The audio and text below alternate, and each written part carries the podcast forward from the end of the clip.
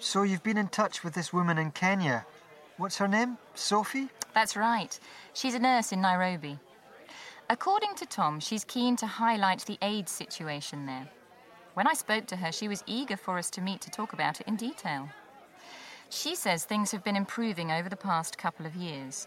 There are far more people getting treatment now, but she reckons there's still a fair amount of corruption at a local level. What sort of corruption? Well, it's a bit strange. For example, that supplies of drugs to the hospital increase dramatically when there's an election on the way. The minister then quotes impressive figures relating to the drive to provide treatment for all AIDS sufferers. That allows him to get re elected. But what he forgets to point out is that it isn't the government funding the treatment, it's the pharmaceutical companies. And what's in it for them? Well, they get the chance to test all sorts of other drugs in the knowledge that if anything goes wrong, they have friends in high places who can effectively put a stop to any inquiry. According to Sophie, Africa is a vast experimentation ground where companies can get round the restrictions imposed on clinical trials elsewhere. I dare say we'll have to dig deeper, especially if we're going to come out with specific allegations. But it sounds as if we've got our first scoop. And that's just one aspect, of course.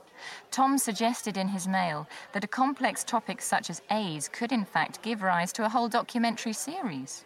Maybe. But we don't want to overstretch ourselves financially. I've called in a few favours, and we've got enough to start us off, but we'll need to get some firm purchase offers in order to continue. I've got an appointment on Thursday with a couple of series editors at BBC World. They sound quite interested. I'm sure that if the first programme is good enough, and one thing I can trust Tom to do is good work, we'll reach an agreement on the whole series. Excellent. Speaking of Tom, uh, by the way, have you told him? About us, I mean. Not yet. I haven't been able to get through to him in person. I wrote several drafts of an email, but I never sent it. Why not? Well, it seemed a little harsh to tell him by email. Rather too impersonal, I thought. Yes, it's easier in a conversation. I agree. At least you can try to soften the blow a bit. I'm not sure that for Tom the blow will be that hard in any case. Where is he, by the way? Have they found Ben Griffiths yet? Do you know? No idea. The last I heard, they were in Vancouver. But heaven knows where they are now.